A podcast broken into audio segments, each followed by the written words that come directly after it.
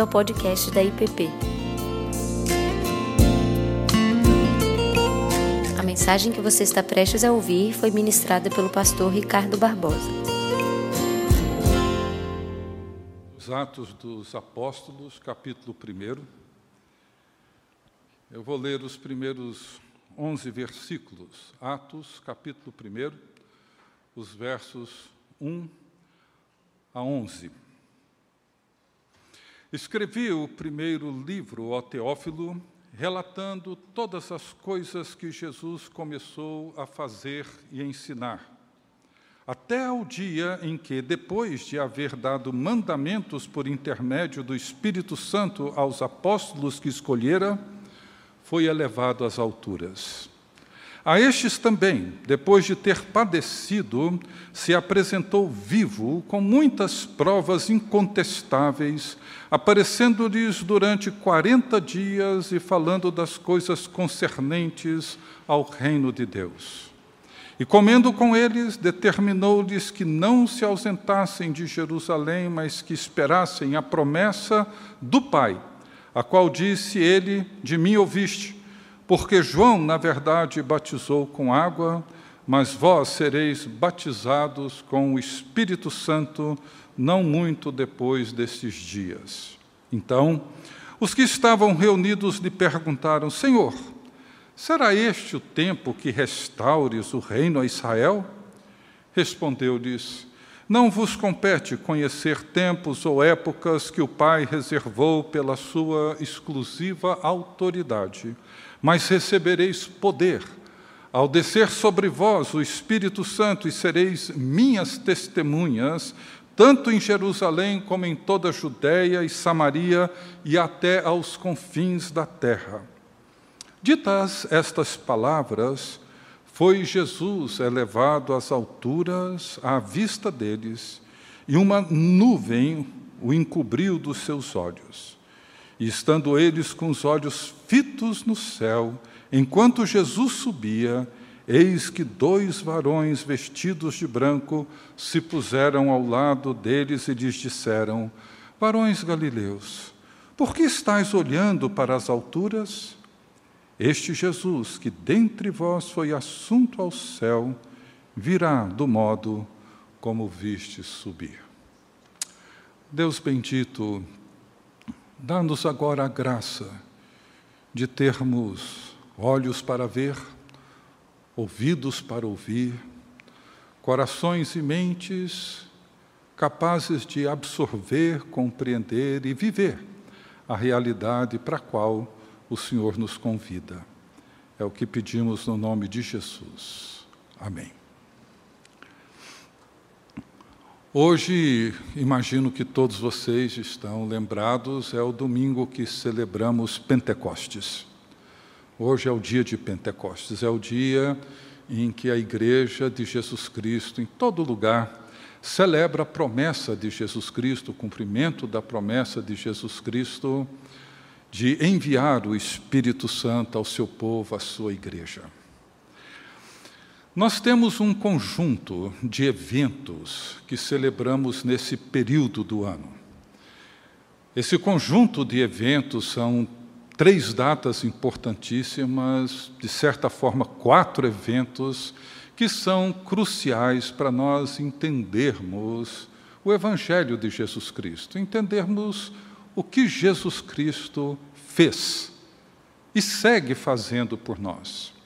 Nós temos então o evento da Páscoa, onde celebramos na sexta-feira da paixão a morte de Jesus Cristo e no domingo, no primeiro dia da semana, a sua ressurreição dentre os mortos. São dois eventos que precisam ser compreendidos juntos, nunca separados.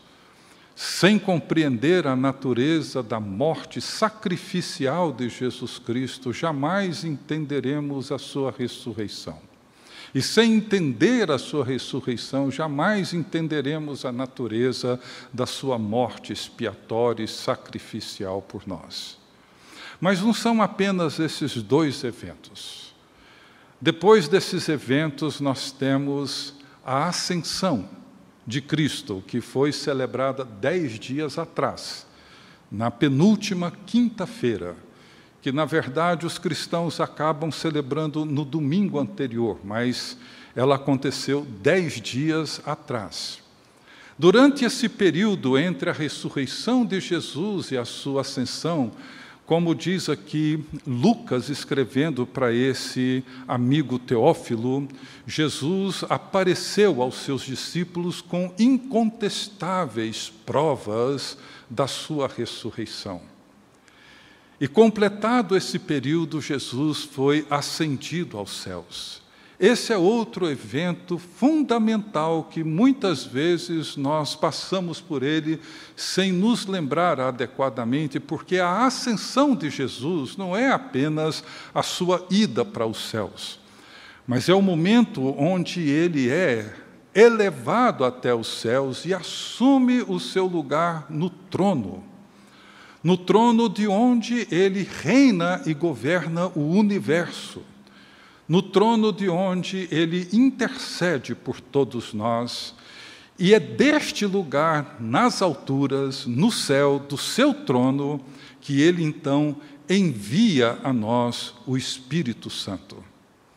Esses dois movimentos são fundamentais para nós compreendermos, ou seja, Jesus sobe, o Espírito Santo desce a subida de Jesus e a descida do Espírito Santo são dois momentos que descrevem com muita clareza a natureza da fé cristã, que ela é ao mesmo tempo, ou, noutras palavras, nós somos ao mesmo tempo corpo de Cristo e templo do Espírito Santo.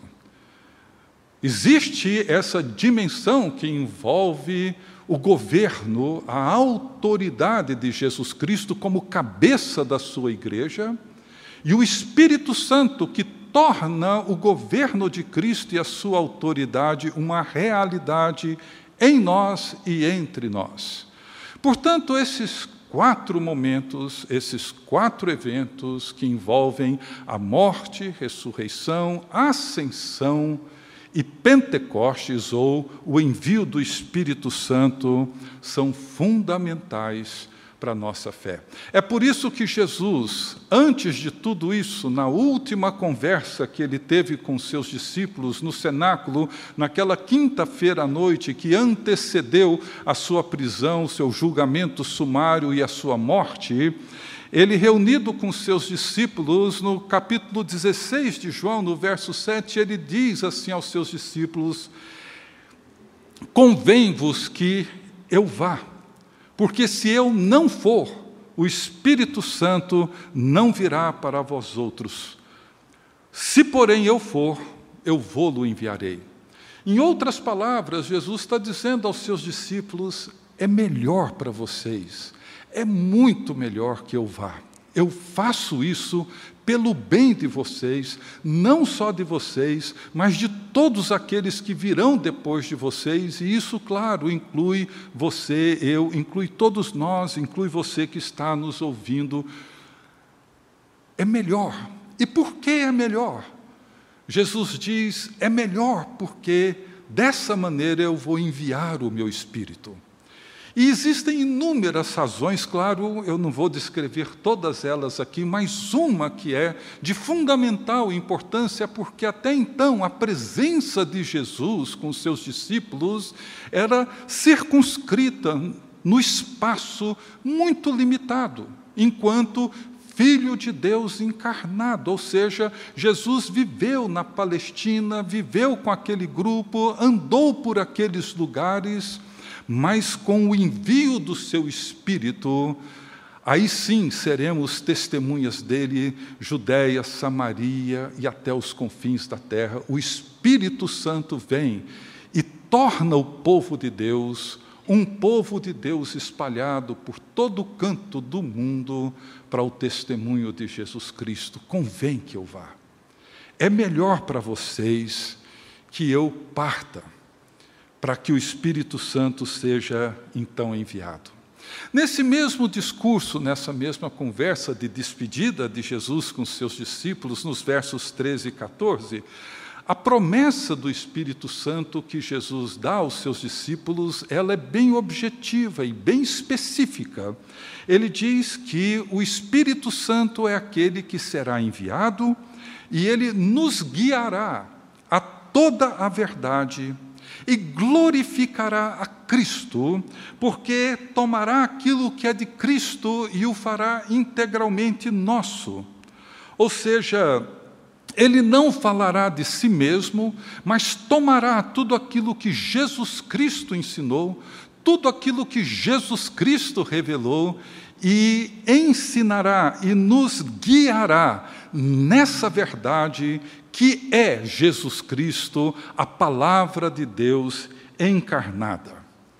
Então, hoje e nos próximos três domingos, eu quero refletir sobre essa promessa do Espírito. Começando hoje, o título que eu dei foi O Dom, ou Os Dons do Senhor Vitorioso, e hoje eu quero juntar Ascensão e Pentecostes numa breve meditação com vocês. Os dons do Senhor vitorioso ou os dons do Senhor glorificado.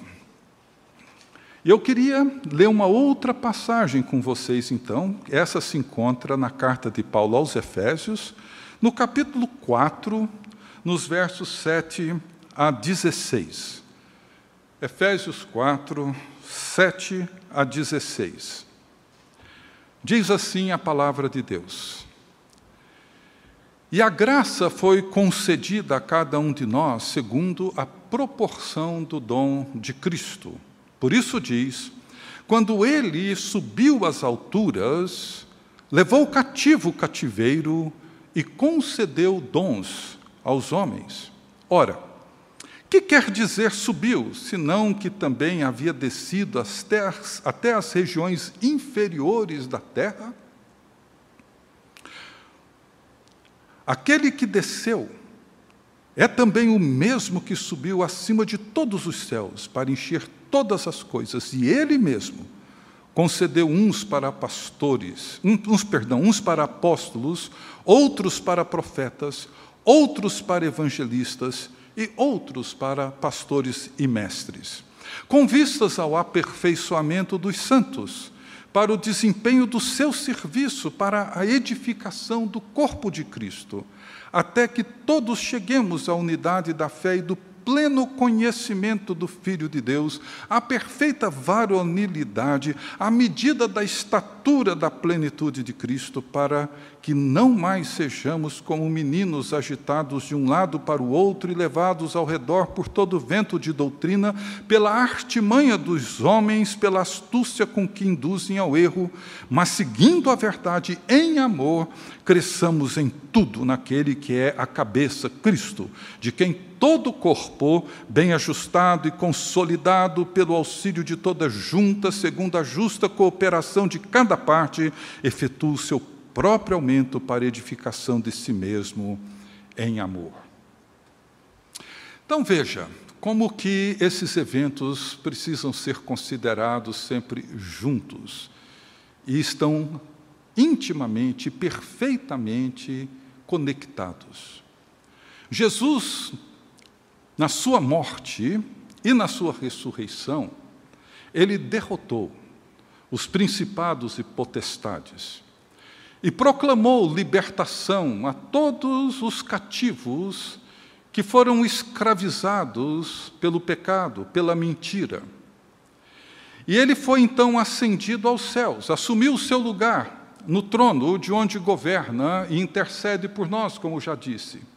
E do seu trono ele envia o Espírito Santo que concede dons aos seus discípulos para que sejam testemunhas de Jesus. Veja só como que essas coisas estão conectadas. Jesus diz para os seus discípulos no cenáculo que o Espírito Santo seria enviado para guiar o povo de Deus, guiar os seus discípulos a toda a verdade. Ele não falaria de si mesmo, ele não teria uma palavra sua própria, mas ele apenas nos ajudaria a lembrar, guardar e viver aquilo que Jesus Cristo ensinou. Para quê? Para que pudéssemos ser testemunhas de Jesus. Quando então, em Atos, anuncia a vinda do Espírito Santo, o que ele diz é que nós receberemos então o poder, o poder vindo do alto, o poder vindo de Deus, pela pessoa do Espírito Santo, a terceira pessoa da Trindade, e ele então fará de nós testemunhas de Jesus Cristo. O que, que o Espírito Santo tem feito ao longo da história da igreja? Guiar o povo de Deus à verdade guiar o povo de Deus a Jesus Cristo, guiar o povo de Deus para entender o que Jesus Cristo ensinou, o que Jesus Cristo viveu e o que Jesus Cristo espera que sejamos. É isso que ele tem feito em toda a história. Esse é o principal, fundamental princípio da presença e do poder do Espírito Santo. E o que Paulo trabalha nesse texto de uma maneira magnífica, ele nos ajuda a perceber que Jesus Cristo é, ao mesmo tempo, o dom doado e o doador do dom. Ele é o dom doado pelo Pai a nós, e ele é o doador do Espírito Santo à igreja. Então, ele é ao mesmo tempo aquele que o Pai doa a nós e por essa razão ele morre, ele ressurge dentre os mortos, ele vence os principados e potestades, vence o pecado e vence a morte, é ascendido aos céus e doa o Espírito Santo.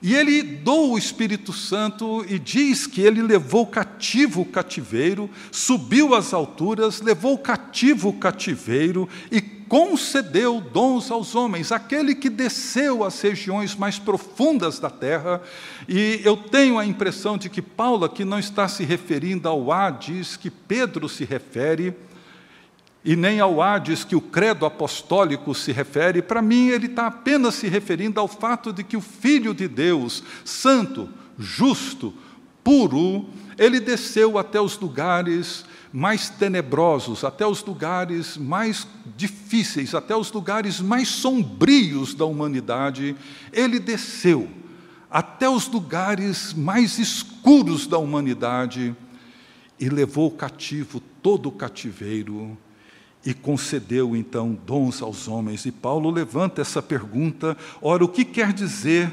subiu, senão também que havia descido às regiões inferiores?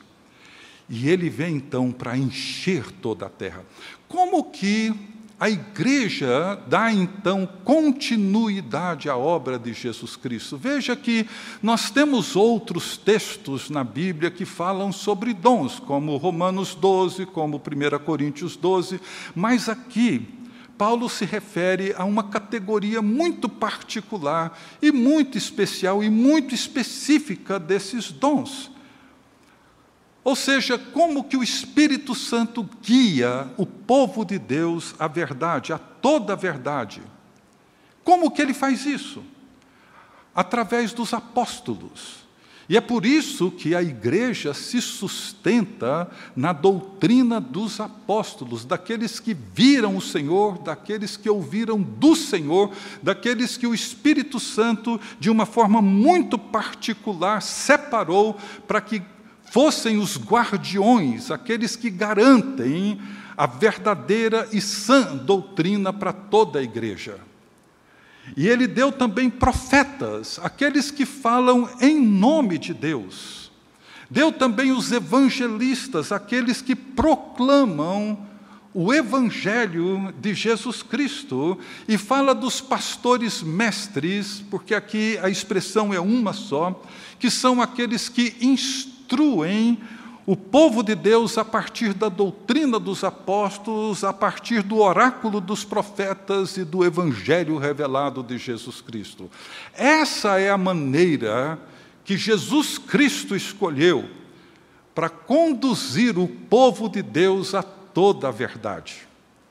É por isso que nós precisamos levar muitíssimo a sério a doutrina dos apóstolos, os oráculos dos profetas, o Evangelho de Jesus Cristo e a instrução daqueles que, em nome de Jesus Cristo, orientam, instruem e ensinam o povo de Deus. Essa é a maneira como nós somos conduzidos à verdade, a toda a verdade. Para quê? E aqui Paulo envolve todos nós. Ele começa no verso 7 dizendo que a graça foi concedida a cada um de nós. Ela não foi concedida exclusivamente a apóstolos, profetas, evangelistas, pastores e mestres. A graça foi concedida a todos nós, segundo a proporção do dom de Cristo. O que acontece é que quando nós somos então instruídos pela palavra, e, sobretudo, através daqueles a quem Deus concedeu os dons necessários para a edificação do corpo de Cristo, cada um de nós vai encontrando o seu próprio lugar, vai encontrando a sua própria medida da graça de Deus, vai encontrando o seu próprio dom. Para quê?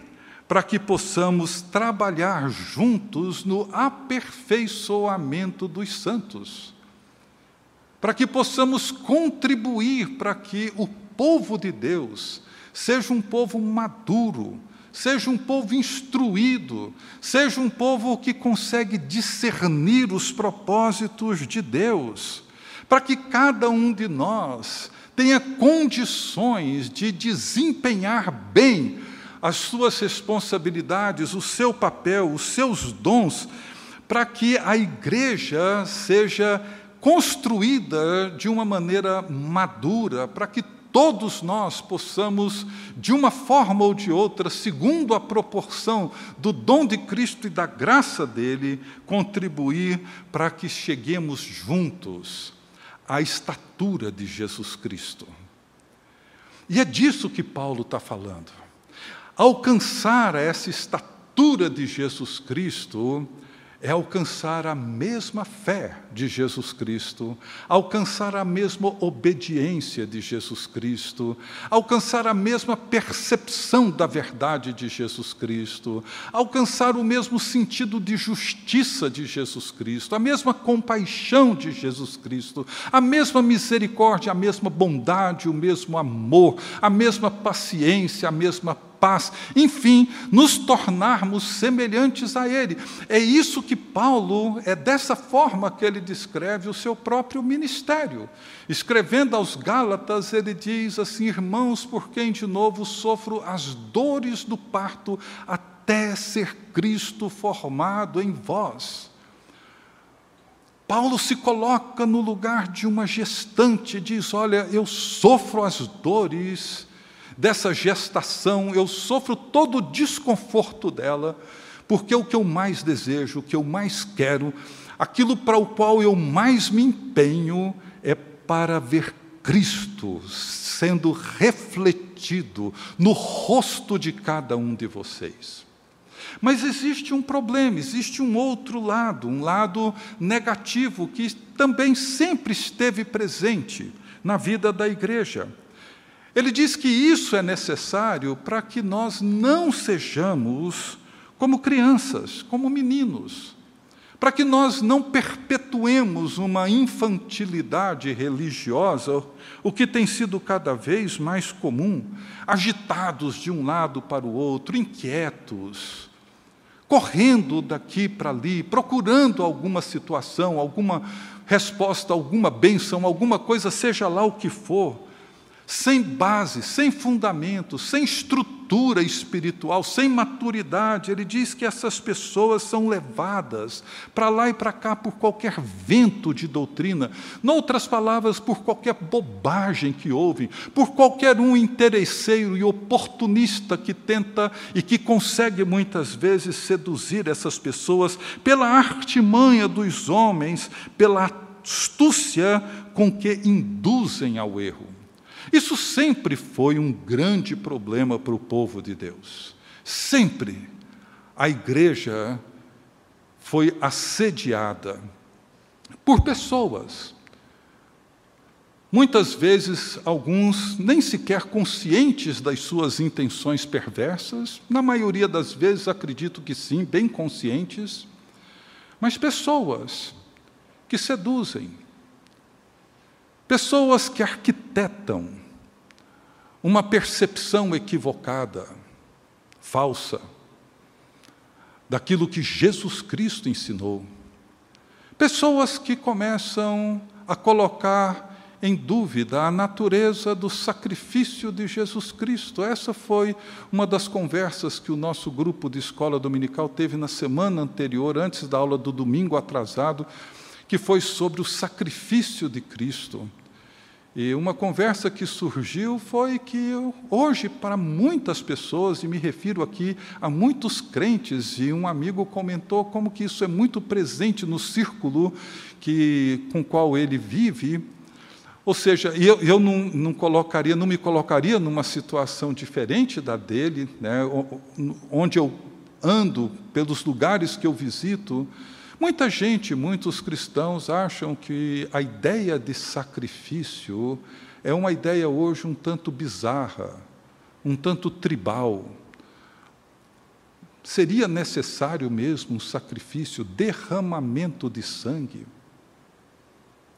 Será que não seria suficiente sermos salvos pela vida de Jesus e pelo seu exemplo? Haveria realmente necessidade da sua morte e morte na cruz, do seu sofrimento, da sua paixão.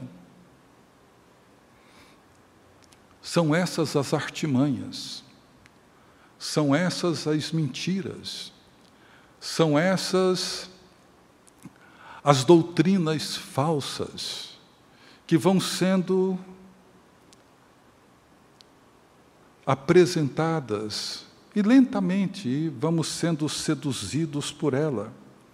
E como crianças infantis, como adultos infantilizados, vamos sendo levados para um lado e para o outro por todo o vento de doutrina.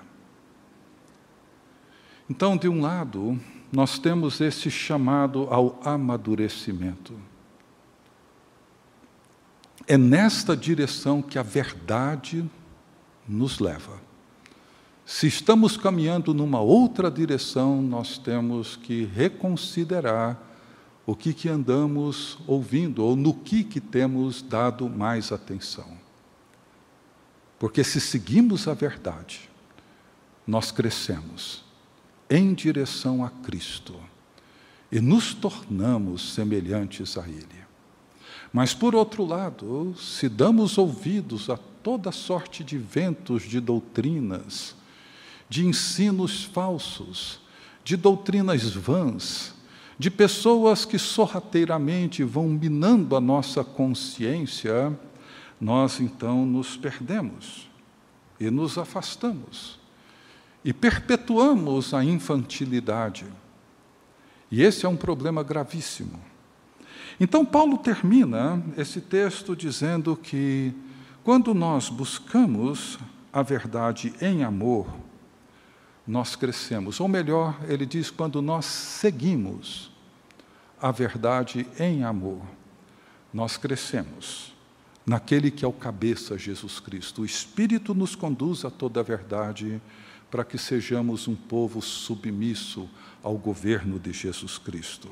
E quando esse corpo de Cristo se torna ajustado, onde os seus membros, quando os seus membros encontram cada um o seu lugar, não numa disputa, não numa competição, mas quando todos nós aprendemos a buscar o bem do outro, a buscar a edificação do outro, a entender qual é a necessidade de cada um que encontra-se próximo de nós, Paulo diz que quando nós nos encontramos assim, bem ajustados, consolidados pela palavra de Deus, auxiliados por todos os irmãos e irmãs que encontram-se à nossa volta, segundo a cooperação de cada um na vida do outro, nós então contribuímos para o nosso crescimento enquanto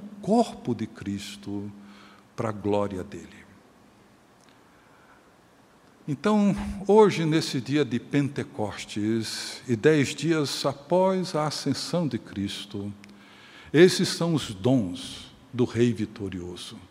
O Rei que subiu vitorioso e assumiu o seu trono, ele concedeu os dons da proclamação, os dons da verdade, os dons da revelação, de orientar o povo de Deus segundo a revelação, ele concedeu esses dons à igreja. O mesmo que ele vinha fazendo com seus discípulos, ele agora concede à igreja para que ela continue fazendo a mesma obra. O Espírito Santo veio para nos guiar a toda a verdade. Esses dons foram dados para conduzir a igreja a toda a verdade, para que sejamos corpo de Cristo bem ajustado, templo do Espírito Santo com poder para dar o testemunho da verdade que é Jesus Cristo no mundo que nós vivemos. Que Deus abençoe a todos, que o Espírito Santo nos torne obedientes a todos aqueles que nos instruem na palavra e na sã doutrina, e que busquemos ouvir a verdade da palavra e daqueles que nos instruem em nome de Jesus Cristo no poder do Espírito Santo, para que cada um, usando o dom e a graça que Deus concede, possa contribuir com o crescimento, com a maturidade, com a edificação do povo de Deus. Que Deus assim abençoe a todos. Você acabou de ouvir o podcast da IPP. Para saber mais, acesse nossa página em www.ippdf.com.br.